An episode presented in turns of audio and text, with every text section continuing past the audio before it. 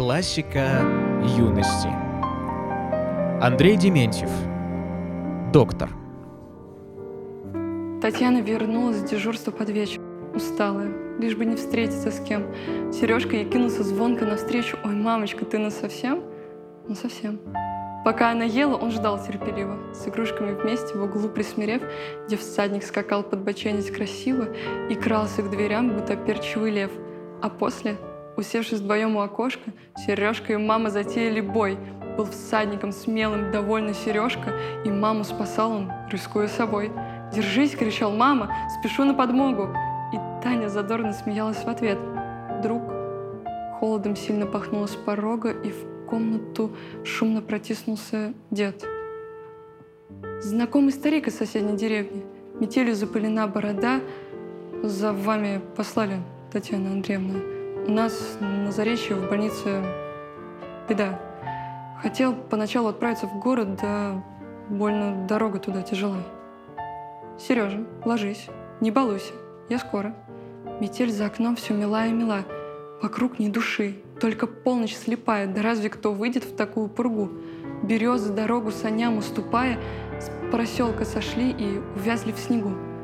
Среди этой ночи, холодной и снежной, ей жутко остаться с тревогой своей. Сомнения, думы ее и надежда давно обогнали усталых коней. Ночь кончилась и неожиданным светом заря разгорелась над краем земли. И видела доктор, как краски рассвета на бледном, на тонком лице расцвели.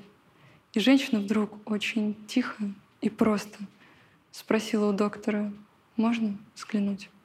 И спал ее первенец, мальчик курносый, на маму, пожалуй, похоже чуть-чуть. Татьяна ему улыбнулась устало, нахлынувший сон, побеждая едва — на вешалке молча пальто отыскала и долго попасть не могла в рукава. А дома... А дома все было в порядке. Вошла и как будто бы прибыла сил. Сережка сидел на короткой кроватке и молча глаза кулачками будил. Сын обнял ее озорными руками, прижался к груди, как горячий комок. «Скажи, ты соскучился очень по маме?» А он вдруг слезами ей руки обжег.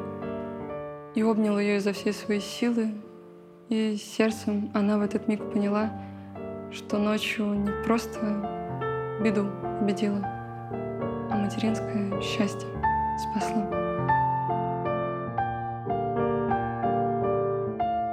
Стихотворение читала Мария Лукьянова.